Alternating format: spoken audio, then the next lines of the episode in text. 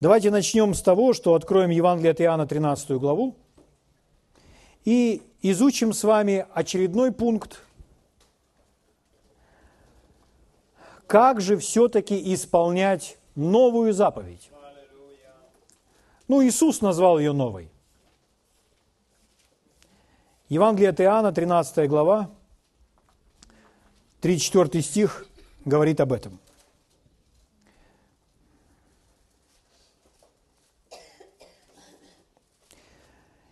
Я наслаждаюсь, исследуя вместе с вами этот предмет.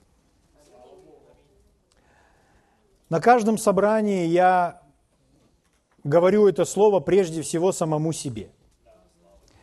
Мне очень хочется постигнуть Его любовь и подражать Богу в Его любви, чтобы быть таким, как Он. Потому что Бог, ну это же Бог. Он успешный, он сильный, и он сильный именно из-за любви. Слава Богу. Поэтому я уже такой, как он, и каждый из нас такой, как он, потому что мы им были пересотворены заново. В нас его природа, в нас его дух, в нас его жизнь. Мы его дети. Но каждому из нас необходим образ того, как поступать, чтобы научиться у своего отца, как нужно себя вести на этой земле, как действовать на этой земле в точности, как он бы действовал на нашем месте. Аминь. Поэтому я просто упиваюсь и наслаждаюсь каждым пунктом, каждой э, высветленной истиной того, как поступает любовь. Я понимаю, что мне нужно слышать об этом снова и снова – что мне нужно приложить все старание, чтобы это практиковать. Потому что результат будет только после того, когда я начну это исполнять. Если я просто об этом слышу и наслаждаюсь, это, конечно, хорошо, но это начало. Необходимо это исполнить. Необходимо сделать так, чтобы это стало частью нашего повседневного поведения. Чтобы мы натренировали себя реагировать так в жизненных ситуациях, на людей реагировать, выруливать жизненные ситуации, если уже не туда зарулили. Аминь. Но Его любовь меня просто восхищает, пьянит, и это удивительный образ, объект для подражания. Слава Богу. Евангелие от Иоанна, 13 глава, с 34 стиха, говорит наш Господь Иисус – Заповедь новую даю вам. Видите, он называет ее новой. Нужно разобраться, почему она новая. Любите друг друга, как я возлюбил вас. Вот это короткая заповедь. Любите друг друга, как я возлюбил вас. Новая, потому что во времена Ветхого Завета было сказано «люби ближнего своего, как самого себя». Здесь Иисус говорит друг друга, и здесь Иисус говорит «как я возлюбил вас». То есть Он повышает стандарт. Не как самого себя – а как я возлюбил вас, переводя нас на иной уровень. Вы должны любить точности, как я. Он любит божественной любовью, то есть речь идет о любви самого Бога, речь идет о любви Христовой. Поэтому нам нужно любить, как любит Бог, Божьей любовью, Христовой любовью. А недостатка в этой любви у нас нет, потому что Библия говорит, что любовь Божья – излилась в наши сердца Духом Святым, данным нам. То есть эта любовь в нас есть. Силу так любить Господь нас, для нас уже обеспечил.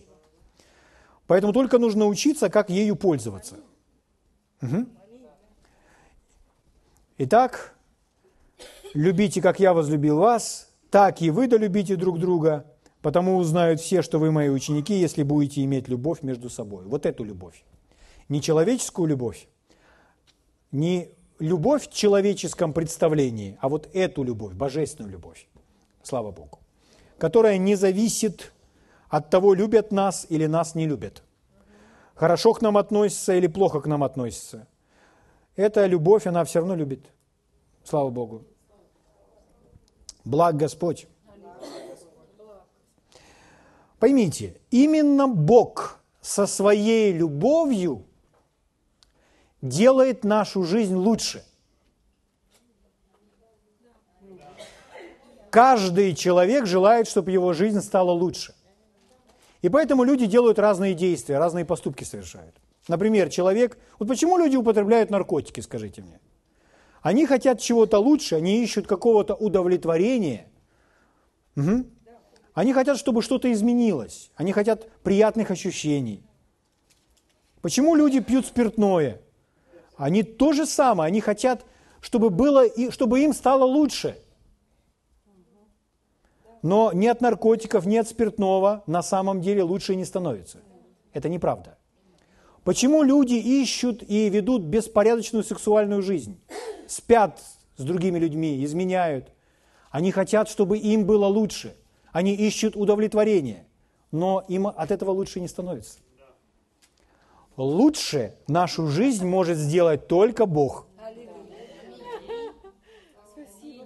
Вы слышите меня? Нашу жизнь делает лучше только Бог. Не, что, не материальные вещи, никакие жизненные наслаждения. Они становятся пустыми без Бога. Они не удовлетворят вас. Однажды евреи, когда они вышли из Египта, и они шли по той пустыне, и они все хотели пить, они все жаждали. И они пришли к источнику, который оказался горьким источником. Но назывался он, что в оригинале, означает сладкий. А сам, на самом деле горький. И что они сделали? Когда они пришли к этому источнику и начали пить из него воду, они попробовали, что он горький, а им нужен был источник сладкий, и поэтому они начали роптать, жаловаться на Моисея, крича, что им нужен другой источник. В жизни людей очень часто так происходит. Женился, например. Посмотрел на свою жену, посмотрел на детей. Мне это не подходит. Мне нужна другая жена и другие дети. Мои дети не такие, мне нужны другие. Жена не... С этой женой моя жизнь не состоялась. Мне нужна новая жена. Вот почему люди имеют по 8 браков. Они постоянно, они хотят изменить это, понимаете? Мне нужен новый, новый источник, новая, новая возможность удовлетворения. Вы не найдете. Каждый будет вам чем-то не мил спустя 8 месяцев. И новые дети ваши все равно будут трепать вам нервы. Разве вы не знали об этом? Кто-то другой должен измениться. Как-то по-другому должно это произойти. И вот они стоят у того источника и кричат, что ж такое, давай копаем другой. Моисей, дай нам другую воду. Но Моисей возвал Господу, и Господь показал ему дерево. Он взял то дерево, что является всегда дерево в Ветхом Завете, это образ, про образ креста. Он взял это дерево и просто бросил в эти горькие воды. Это написано, воды стали сладкими. Вот в ком ответ. Вам не нужен другой брак. Вам нужен Бог. И детей не нужно никуда девать. Вам нужен Бог. И наркотики вам не нужны. Хватит пить таблетки. Вам нужен Бог.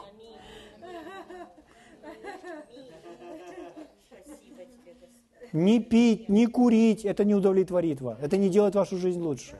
Вам нужен Бог. И сколько бы ни вы ни ели,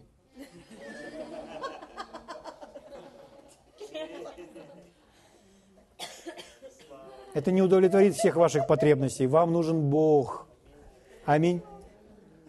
То есть я не знаю, какую сферу еще взять, но вы лучше знаете. У каждого из нас есть там где-то что-то свое. Но нам нужен Бог. Он делает нашу жизнь лучше.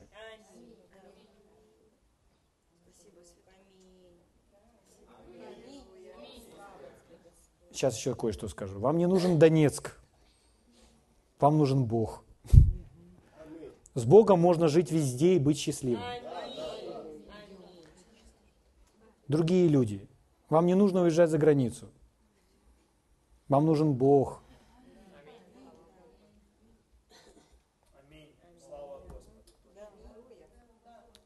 Вам не нужно замуж. Вам прежде всего нужен Бог. Нет, я не говорю о том, что Бог не даст вам мужа. Он даст вам мужа. Но вначале нужен Бог.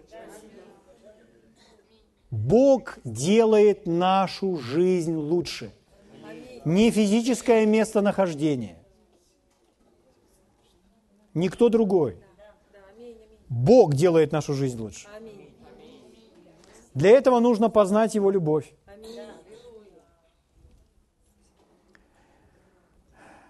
Любовь – это жизнь без эгоизма. То есть, когда мы совсем, когда мы никогда в своей жизни не ставим себя на первое место. Ну да, я понимаю, что это может так шокировать, думать, ну хоть иногда можно расслабиться. Нужно обновить свое мышление, увидеть, как бы Бог хотел, чтобы мы с вами думали. Угу. И переучить себя можно всему, друзья мои. Слава Богу. И тогда горький источник станет сладким. Бог делает его сладким. Мы с вами читали э, первое послание фессалоникийцам, четвертая глава, девятый стих прочитаем. Первое фессалоникийцам – 4 глава, с 9 стиха. «О братолюбии же нет нужды писать к вам, ибо вы сами научены Богом любить друг друга». Вот это могущественная фраза. Слово Божье говорит, что мы с вами уже научены Богом любить друг друга. То есть в нас это уже заложено. Но это не значит, что это не может прогрессировать, что мы уже научились всему или достигли всего.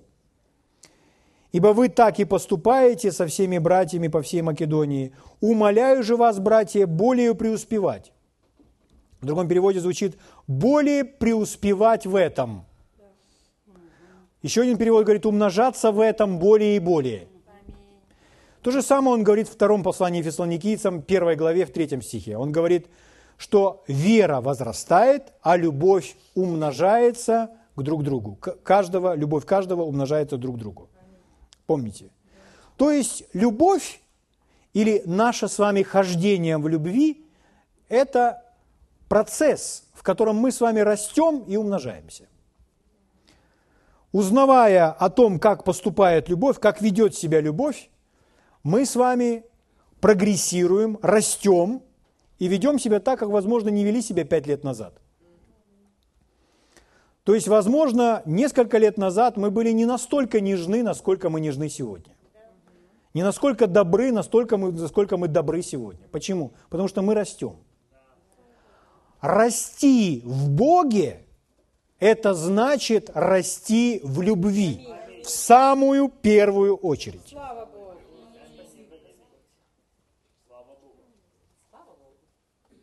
А о любви сказано, что она не перестает, написано в синдальном переводе. То есть не заканчивается. И о любви сказано, что она все переносит. То есть любовь способна все перенести. Если вы чего-то не можете перенести, вы должны знать, значит, мне еще нужно возрастать в любви. Тогда я смогу это перенести, я стану сильнее. Поэтому я так хочу быть сильным. Что мне нужно? Мне нужно расти в любви. Я еще всего не достиг. Я продолжаю прогрессировать. Уверен, что вы себе ставите те же самые задачи. Чем больше мы с вами в любви возрастем, тем больше удовольствия мы будем с вами получать, встречаясь друг с другом. Мы просто будем упиваться Его присутствием, проявлением Его любви между нами. Слава Богу. За нами будут наблюдать. За нами будут подглядывать из-за любви, которую мы с вами имеем друг с другом. И люди будут делать выводы, а мы даже с вами об этом знать не будем. И они будут следовать за вами из-за любви. Потому что вы поступаете как никто. Вы поступаете на высочайшем уровне, вы ведете себя как сам Бог. Вы прощаете тех, кого все ненавидят, когда всех трясет от злости, вы при этом сохраняете мир и говорите мудрые слова, исцеляя другие сердца. Слава Богу. Итак, Божья любовь, любовь Христова. Когда мы с вами спаслись, то мы имеем Иисуса как своего Спасителя. Но не все верующие люди, даже находящиеся в этой аудитории, сделали Его своим Господом. Что это значит? Кто такой Господь? Господь – это Господин. Это значит, у нас с вами уже выбора нет, как мы будем поступать. Господин указывает нам, как поступать. Мы уже свой выбор сделали. Вот Слово Божье об этом говорит, все, мы уже, мы уже шагнули сюда, мы сделали выбор. У нас есть наш Господин. Поэтому мы не спрашиваем себя, как мы чувствуем, можем мы или не можем. Он наш Господь. И если Он нам говорит так поступать, если Он дает нам заповедь, все, мы сразу с вами ее исполняем. Понимаем, не понимаем, чувствуем, не чувствуем. Ну это же Бог. Мы знаем, нам в любом случае будет лучше. Мы все равно будем сохранены в безопасности, на коне, на вершине горы, исполняя Его Слово. Слава Богу. И я точно знаю, это есть, это, это есть в Библии, об этом свидетельствуют все, об этом свидетельствует мое сердце. Всякий раз, когда мы с вами исполняем Божье Слово от сердца. Это несет нам такого, такое удовлетворение, которого мы ищем в жизни. И даже если нам приходится чего-то отказываться и что-то отпускать, все равно вы становитесь настолько удовлетворенными и счастливыми. И вы ничего не теряете, вы только приобретаете. Слава Богу. А Господь засыпает вас своими благословениями. Первое мы с вами рассмотрели. Что значит, как исполнять эту новую заповедь? Заповедь Иисуса Христа, заповедь любви. Первое. Мы предпочитаем один другого выше себя. Угу. И самый простой пример – это чай или кофе. Что предпочитаете, чай или кофе? Если чай, то о кофе вы больше уже не думаете. Кофе убрали на второстепенный, на задний план, все, нет кофе. Поэтому если вы предпочитаете кого-то другого, а не себя, то значит вы себя отодвигаете на второстепенный план. Тот другой у вас на первом плане. Угу. Поэтому сказано, предпочитайте, ставьте, считайте один другого выше себя. Это не значит, что тот, кто, кого мы считаем выше нас, он действительно выше нас. Нет, он может быть по положению ниже нас. Но мы к нему относимся как к уважаемому человеку. Так поступает любовь. Человек, который порой недостоин чего-то, Угу. А вы делаете для него добро. Ведете себя так, как ведет себя любовь. Поэтому, может быть, к вам подошел человек, который просит у вас милостыни.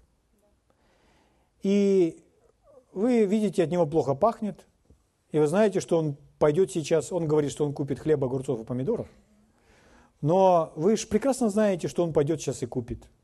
От него пахнет тем, что он вчера уже покупал. И вы думаете, не дам я тебе ничего. Но вы знаете, если вы вложите, достанете из своего кошелька, порой такому человеку не нужно много. Он ожидает от вас, может, 50 копеек. А вы возьмете 5 гривен, может быть, 10 может быть 20. Поймите, это небольшие деньги. Достаньте эту красную, красный этот червонец, 10 гривен. Он не ожидает, что вы ему дадите 10 гривен. У него ж нищенское мышление. Он думает, что вы дадите ему 10 копеек. А вы достаете 10 гривен. Даете ему 10 гривен вместе со своими благословениями и словами любви. Ничего, что он пойдет пропьет 10 гривен. Ваши слова любви он точно не пропьет. Пускай любовь к нему прикоснется. Вы можете так делать, когда вы имеете веру. Если вы не имеете веру так поступать, не поступайте так. Но если вы имеете веру, сделайте это. Понимаете, поймите, вы не обеднеете, даже если вы потеряете 10 гривен. Потому что вы богачи. Ну так ведь? Поэтому дайте ему эти 10 гривен, и пусть это будет внешняя оболочка вашей любви к этому человеку. Через это прикосновение, кто знает, изменится его жизнь. Семя посеяно. Слава Богу. Он будет пить и благодарить Бога. Ему можно пить. Это вам нельзя пить, а ему-то можно. Вы не знали? Ему все можно. Он виновен в одном грехе.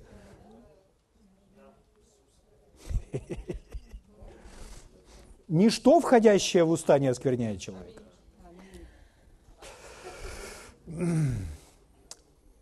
Как это удивительно. Итак, любовь предпочитает. Второе, следующее, что делает любовь? Любовь не делает зла человеку, не причиняет вреда. И обратное, когда вам причиняют вред, вам причиняют вред, любовь, любовь не будет обижаться, она будет покрывать. Угу. Следующее, что делает любовь? Любовь покрывает грехов. То есть вы не ходите и не капаете, постоянно напоминая кому-то о его ошибках. Угу. Мы, мы вообще не судьи. Мы вообще не квалифицированы судить. У нас такой способности нет. Поэтому Бог сказал, не судите. Знаете почему? Потому что вы не знаете о том, в каком состоянии совесть человека. Вы не можете забраться туда вовнутрь. Бог знает. Поэтому нам сказано не судить. Нам сказано судить только себя. Слава Богу. Поэтому если все время потратите на то, чтобы судить себя, у вас не будет времени на то, чтобы судить кого-то другого. Не осуждать себя, а судить себя, то есть проверять себя, живу ли я по совести. Слава Богу. Итак, любовь все покрывает. Любовь предпочитает, любовь не причиняет зла, Любовь покрывает. Следующее. Любовь заботится. Любовь заботится подобно любящему родителю. Подобно маме. Нежно заботится о своем ребенке. Мы не говорим сейчас о том, когда э, мамы претендуют на то, что это мой ребенок. Нет. Помните та истинная правдивая любовь, которая проявилась в одной из мам который, которых судил Соломон. Она была готова отказаться от своего ребенка только бы, чтобы он жил. Аминь. Слава Богу. Ну что говорит Господь? Конечно, у мам тоже бывают, бывает мамы оставляют своих детей. Поэтому Господь говорит, бывает ли такое, чтобы мама оставила своего ребенка? Мы говорим, ну, если нормальная мама, то нет. И он говорит, ну если и она оставит, то я не оставлю вас никогда. Слава Богу. Поэтому любовь нежно заботится, ухаживает. Угу. Вы вникните в то, в чем нуждается человек. При необходимости вы его накормите, оденете.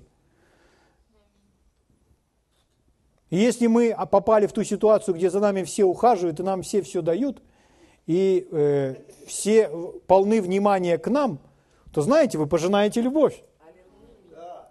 Принимайте принимайте, говорите, спасибо, спасибо. И будьте готовы делать то же самое. Слава Богу. Сегодня пятое. Любовь созидает. Или назидает, написано в синодальном переводе. Но синоним – это созидает или строит. Давайте вместе откроем первое послание Коринфянам. Восьмая глава. Будем читать с первого стиха. Любовь назидает. Я верю, вы нашли. Здесь Павел говорит, о идоложертвенных явствах нет, мы знаем, потому что мы все имеем знание. И вот дальше он тут дает определенное утверждение. Мы возьмем его прямо из контекста. Знание надмевает, а любовь назидает. Мы будем рассматривать его с вами целиком. Знание надмевает, а любовь назидает. То есть это как две противоположности. Или надмевать, или назидать. Угу. Давайте скажем вслух. Знание надмевает. Любовь назидает. Любовь назидает. Слава Богу. Вот мы с вами давайте с этим разберемся сегодня. Итак, ну давайте с негативного так и начнем, как Павел говорит. Знание надмевает. Что такое это надмеваться? То есть, когда знание надмевает. Ну, вы понимаете, что связано с гордостью. Это когда, ух,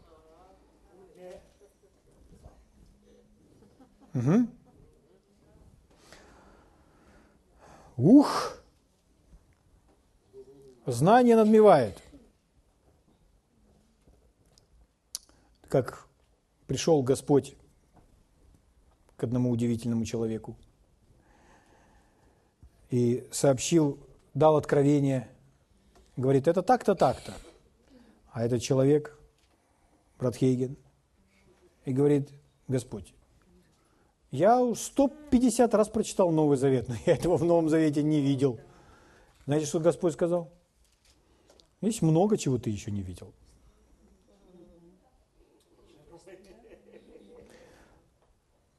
Понимаете? То есть порой мы думаем, я знаю, я уже 150 раз прочитал, но я этого не встречал. О, друзья мои. Нам кажется, что мы с вами знаем, но знание, оно неиссякаемо, оно обширно. Как апостол Павел говорит о себе? Он говорит, что мы сегодня знаем отчасти – то есть в этой аудитории нет никого, кто бы знал все. Все мы знаем чуть-чуть. Кто-то знает чуть-чуть от чуть-чуть соседа. Но у нас у всех есть часть знания. Это значит, у нас нет с вами ответов на все вопросы. Они есть у Бога. И мы имеем доступ ко всем ответам. Угу. Но порой человек, получив, когда он понял что-то, он вдруг надмился. И он начинает ходить так, как будто он теперь уже знает все. Я за 20 лет служения в церкви наблюдал эту картину снова и снова. Как люди слушают меня с горящими глазами и открытым ртом. Первое время. А потом, спустя некоторое время, когда они понимают что-то, друг, мы вместе продолжаем расти и развиваться. Если мы что-то поняли, то значит мы должны знать, это часть. У Бога есть гораздо больше. Нужно сохранить свою скромность и смирение в Боге, чтобы получать больше. А тут надулся сразу, как пузырь от двух откровений. Есть больше. Угу. Ну, слава Богу, у многих из нас хватает, хватает сил спустить этот шарик и сохранить свою жажду, правда? И сказать так, знание надмевает, любовь назидает. Кто любит Бога, тому дано знание от Него. Если я буду любить, то этот поток знания не будет никогда иссякать. Аминь. Слава Богу. Ну о чем идет речь? Если говорить о надмении или о гордости и о любви, то гордость или надменный человек не ведет себя как любящий человек. Здесь сказано, что любовь созидает. А тот, кто надменный, надмился в своем знании, тот не будет назидать, тот не будет созидать других. Да? Чтобы знать кое-что о смиренном человеке, мы с вами об этом много говорили, и вы знаете, что Библия говорит о том, что мы все должны быть с вами смиренными, потому что смиренным дана благодать. Смиренный человек – это тот человек, который живет в реальности, в правде. То есть он не играет, он не, поди, он не обманут. Гордый человек – это всегда обманутый человек, который видит неправдивую картину о себе самом – Смиренный человек – это тот человек, который живет в реальности, в правде. Поэтому он не лицемерит. Поэтому лицемерие – это проявление гордости. Игра, когда мы начинаем играть, выдавая себя за кого-то другого, это есть гордость. Когда человек желает показаться лучше, это есть все гордость. Так вот, это есть не любовь. Когда мы так себя ведем, мы никому не поможем. Потому что человек в надмении или человек гордый, человек просто знанием, он желает впечатлить других. То есть, когда мы разговариваем с человеком, и тот человек нуждается в помощи, и мы якобы хотим ему помочь, но в этот момент мы не думаем о том, чтобы ему помочь, а мы думаем о том, как мы будем выглядеть, и поэтому мы стараемся представить эту историю так, чтобы в этой истории мы хорошо выглядели, как мы этого достигли. Понимаете, о чем идет речь? Тонкие вещи, связанные с мотивами. Но это то, о чем здесь идет, идет речь. Можно сказать, что это человек, который так сосредоточен на себе, он ищет славы себе. А искать славы себе, вы знаете, это неправильно. Поэтому тот, кто желает впечатлить, он будет рассказывать о том, какие у него были переживания, как он молился, как мне говорит там, ну, сестра, которая на, небесах, я утром встала и два часа молилась на языках. Потом я два часа читала свои исповедания. Потом я еще два часа читала свои провозглашения. А потом я опять молилась теми молитвами, которые у меня записаны.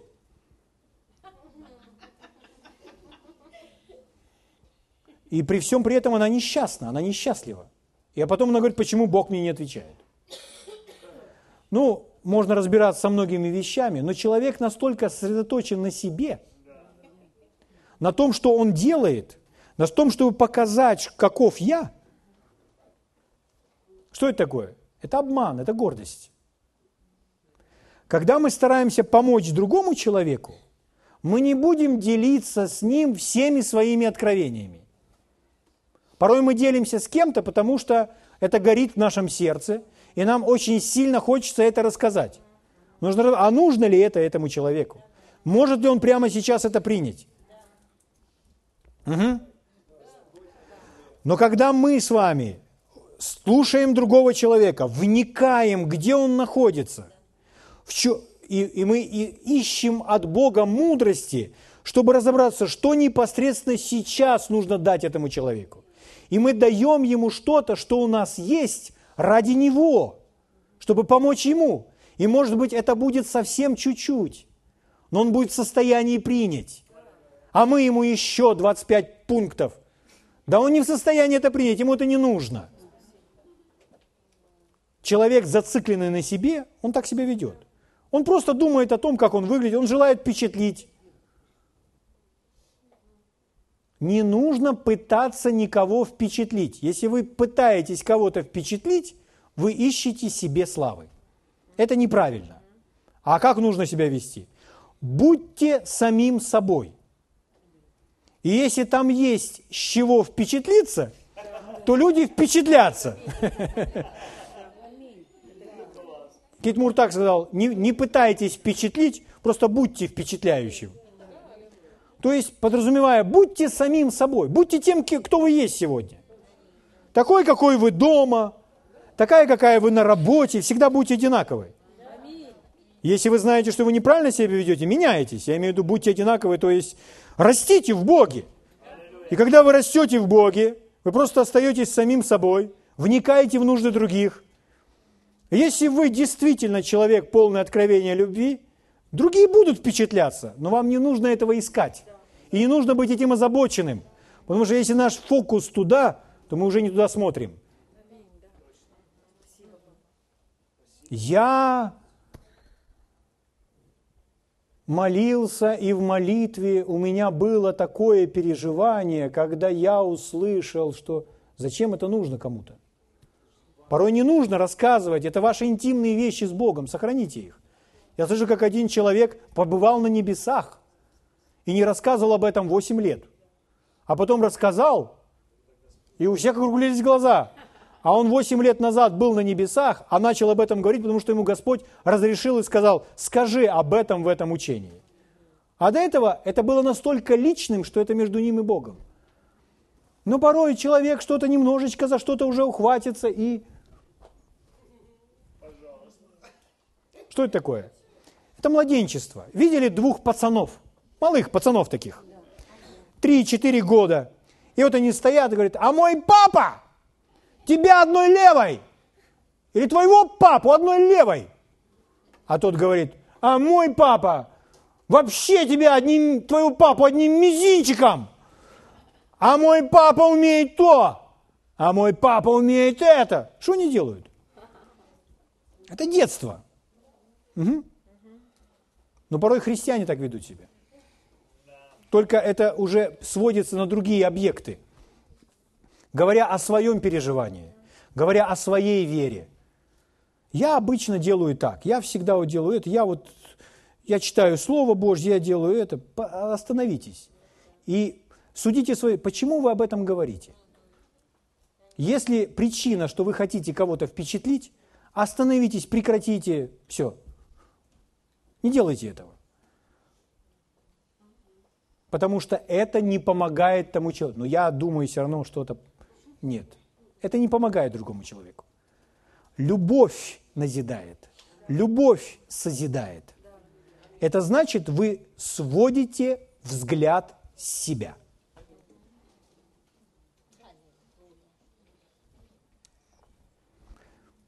Но мы же с вами изучаем высокий уровень жизни. А вы что хотели, друзья? Все равно придется научиться судить свои мотивы. И разбирать, почему я это говорю, почему я это делаю, почему я так сказал, почему я так верю, почему я так думаю. И тут ловите себя. Я так думаю, потому что я боюсь. Я так говорю, потому что я не простил. И когда человек разбирается со всеми своими мотивами, он это исправляет, сразу в жизни происходит прорыв. Сразу льются благословения рекой. Слава Богу. Хорошо.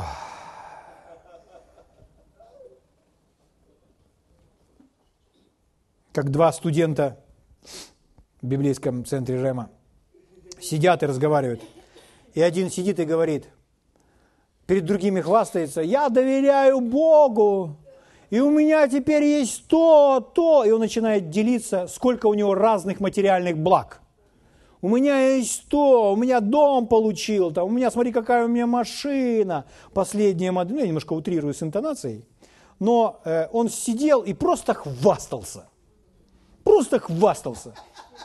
А другой сидел, и у другого ничего нет. Но он учится в той же самой школе учится тоже доверять Богу. Он сидел, слушал, слушал, слушал, слушал, а потом он не знал, что ему ответить на это. Он так говорит, ну и что? Подумаешь, твоя кучка пепла в конце дня будет немножко больше, чем моя. Понимаете, все равно все сгорит. Но когда люди ведут такие диалоги, как правило, это никого не назидает. Вот о чем мы говорим. О.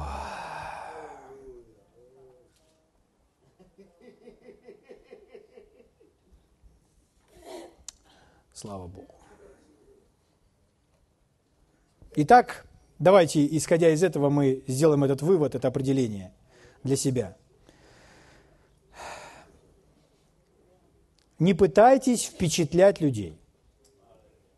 Оставайтесь самим собой. Аминь. Если, глядя на вас, есть чем впечатлиться, они впечатлятся. Слава Богу. Как же, значит, нужно жить? Живите своей жизнью и будьте примером для других людей. Примером в том, чтобы прощать, забывать, любить, слава Богу. Иисус так говорил, я не ищу своей славы, я ищу славы пославшего меня Отца. Это наш пример. Мы должны делать точно, так же. Поэтому пусть люди будут лучше впечатлены Богом, восхищены Богом, которого они увидят через вас, через каждого из нас. Потому что нас, ну, нас где-то нет. Я все время, когда вначале читал э, ну, книги, которые меня пробудили, первые книги христианские, которые меня пробудили, это были книги брата Хейгена. Поэтому я начал их читать. Я начал их читать, и когда я их читал, я все время видел одну и ту же картину. Он даже, может быть, и рассказывает там о себе. Но я в каждой книге видел Бога и видел Иисуса. То есть эти книги помогали мне увидеть другую личность. При желании можно найти брата Хейгена, но во все его учение построено так, что он доносит до нас понимание того, какой есть Бог, выставляя Бога, показывая нам Бога, а не себя. Мы всегда должны себя вести. Представляете, если кто-то просто впечатлился вами, а так и не встретился с Господом. Это не есть наша миссия. Если вы, если вы откликаетесь на то, что вы сейчас слышите, друзья мои, то вы время от времени просто должны внутри себя спрашивать себя, зачем я это говорю. Когда мы с кем-то разговариваем, что-то рассказываем. И мы прекрасно найдем ответ на этот вопрос. И дальше вы будете знать, что с этим делать. Угу. Когда вы действительно любите, и вы вникаете в жизнь другого человека, и этот человек, может, он младенец во Христе, или не младенец, но этот человек, он делится с вами тем, что он приобрел, или маленькими какими-то своими победами во Христе. Как будет реагировать любовь, когда в жизни кого-то есть, пускай очень маленькие, но победы? Любовь, то есть вы будете радоваться за этого человека. Вы будете говорить, ой, слава Богу, и вы будете вести себя так, как будто произошло нечто большое. Произошло, произошло что-то совсем маленькое. Например, он вам скажет, ты знаешь, все-таки я так, я вот читал ту книгу, и ты знаешь, я все-таки смог простить там. Я все-таки смогла простить своего мужа, говорит ваша подруга. Вы же понимаете, что она вам рассказывает о себе, но вы видите во всем этом работу Бога. И это победа. Вы услышите, вы скажете, ой, слава Богу! Аллилуйя! Но она просто простила своего мужа. Нет, это не просто. Это великое нечто. Это нечто такое великое. И вы там встали, у вас слезы в глазах, и говорите, а, какое счастье! Молодец! Молодец! И она уже смотрит, что такое это? И она говорит, да, я просила его! И две счастливые сестры. Любовь так себя ведет. Любовь будет с вами радоваться даже за ваши маленькие победы. И скажет так. Ты подумаешь.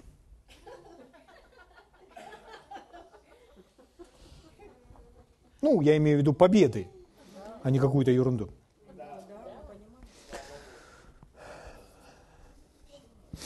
Слава Богу. Хорошо, давайте я вам очень скоро прочитаю места Писания. Вы просто слушайте, пишите себе в рядочек или в столбик – я буду вам читать, а вы будете слушать и наслаждаться жизнью. Смотрите, о чем говорит Библия. Новый Завет. Римлянам 15.2. Каждый из нас должен угождать ближнему во благо к назиданию, к созиданию, к строительству. Каждый из нас должен стремиться к тому, угождать другому человеку, чтобы тот строился, созидался в вере, в любви, в жизни, чтобы мира ему прибавить. Слава Богу. Первое послание Коринфянам, 10 глава.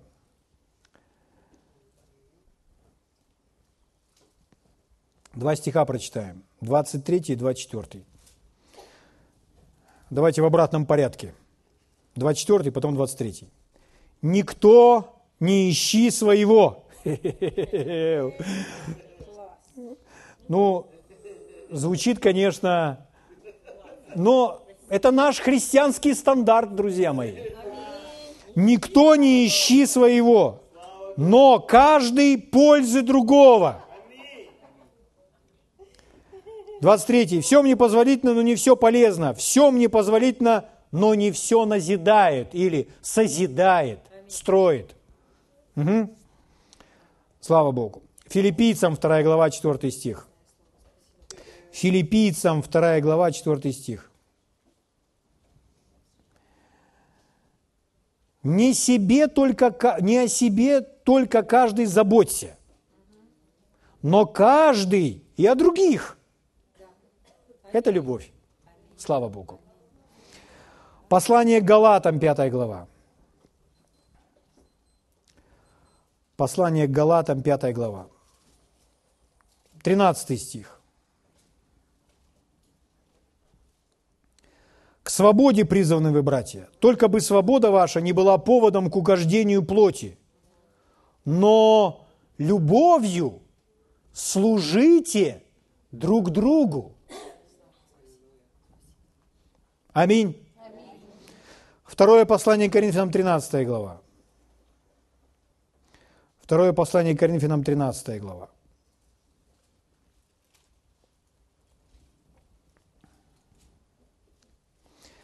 Мы радуемся, когда мы немощны, а вы сильны. 13.9. 2 Коринфянам 13.9 мы радуемся, когда мы немощны, а вы сильны. О сем-то и молимся, о вашем совершенстве. Понимаете? Видите ту же самую мысль? Чтобы кому-то помочь, кого-то поднять в жизни. Греческое слово, которое используется здесь как назидать, созидать, имеет следующее значение. Созидать, строить – делать сильнее, помочь умножаться, помочь умножению. Вот что делает любовь.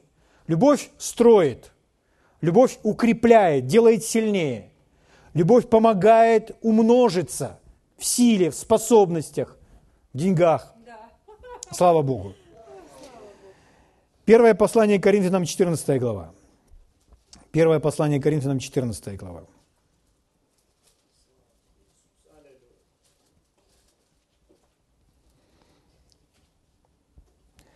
12 стих. «Так и вы, ревнуя о дарах духовных, старайтесь обогатиться ими к назиданию церкви». Итак, когда мы ревнуем об обогащении духовными дарами или чего, чем бы это ни было, мы стремимся обогатиться ими к назиданию или к созиданию или к строительству церкви. Представляете, если каждый из нас будет вкладывать множество усилий в то, чтобы эта церковь была сильнее, красивее, больше, влиятельнее, богаче. Представляете, если каждый из нас все усилия будет прилагать от него зависящие к созиданию церкви, то церкви как институту, как организации мест подобной нет, не существует. Почему? Потому что она от Бога, да, но еще потому, что Божьи люди исполняют то, о чем говорит Божье Слово. Никакая партия так не может существовать. Никакое государство так не может существовать. А у нас прописаны законы. И если все мы прилагаем все старание к строительству церкви духовно, материально, во всех отношениях, то гора Дома Господня возвысится выше всех гор. Слава Богу. Поэтому, ревнуя о дарах духовных, ревнуйте, чтобы это все служило к строительству церкви. Слава Богу. Слава Богу. Итак, друзья мои, Нам с вами необходимо быть внимательными к нашим поступкам и особенно к нашим словам. Что выходит из наших уст? Потому что наши слова, они или других могут созидать, помогать им в жизни, или наоборот, не помогать. Поэтому мы должны за этим с вами бодрствовать. Потому что любовь что делает? Любовь строит, любовь не разрушает, любовь созидает. Любовь не откусывает кусочек. Наоборот, любовь приносит целый торт. Слава Богу! Давайте встанем и поблагодарим Господа.